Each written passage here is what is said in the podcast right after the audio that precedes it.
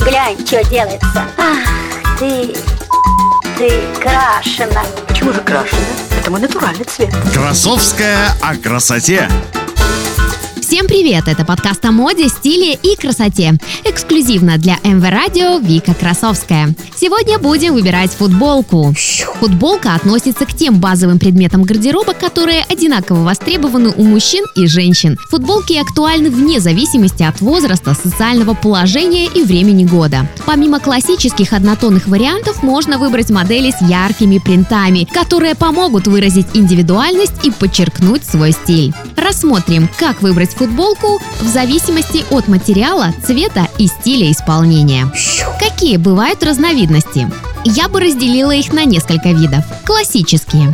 Чаще всего имеют круглый вырез и короткий рукав. Могут использоваться в качестве элемента повседневной или спортивной одежды. Классические варианты могут быть однотонными или с рисунком. Поло. Такая футболка имеет воротник с застежкой на пуговицах. Ее можно использовать для занятий теннисом в качестве элемента повседневного стиля, а также как дополнение к офисному стилю в летнее время года.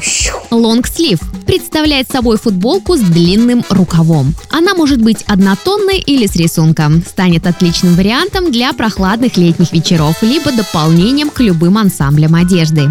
Футболка под рубашкой. Многие мужчины носят футболку под рубашкой. Некоторые делают это для того, чтобы скрыть волосы или с целью защиты рубашки от пота. Однако носить таким образом можно только рубашки неформального стиля. К тому же стоит отдавать предпочтение выбору такой футболки, цвет которой не будет сильно заметен под рубашкой.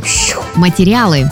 Решая, какую футболку выбрать, стоит в первую очередь обратить внимание на материалы, на основе которых она сделана. Хлопок – отличное решение для повседневного использования. Такой материал отличается мягкостью, гигроскопичностью и износостойкостью. Однако хлопковые футболки низкого качества могут быстро потерять форму и цвет.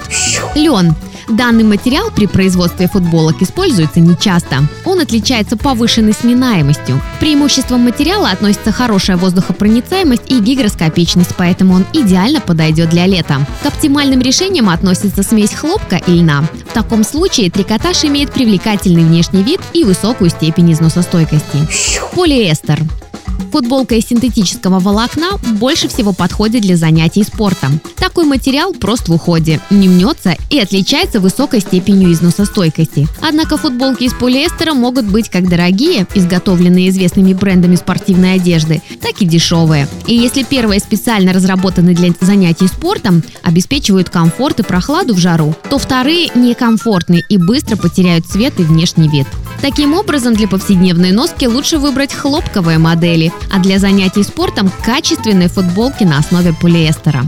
Попробуйте то, о чем всегда мечтали, и каждый день стремитесь быть лучшей версией себя. На этом у меня все. С вами была Вика Красовская, и это мой модный подкаст. До встречи в новом выпуске. Красовская о красоте.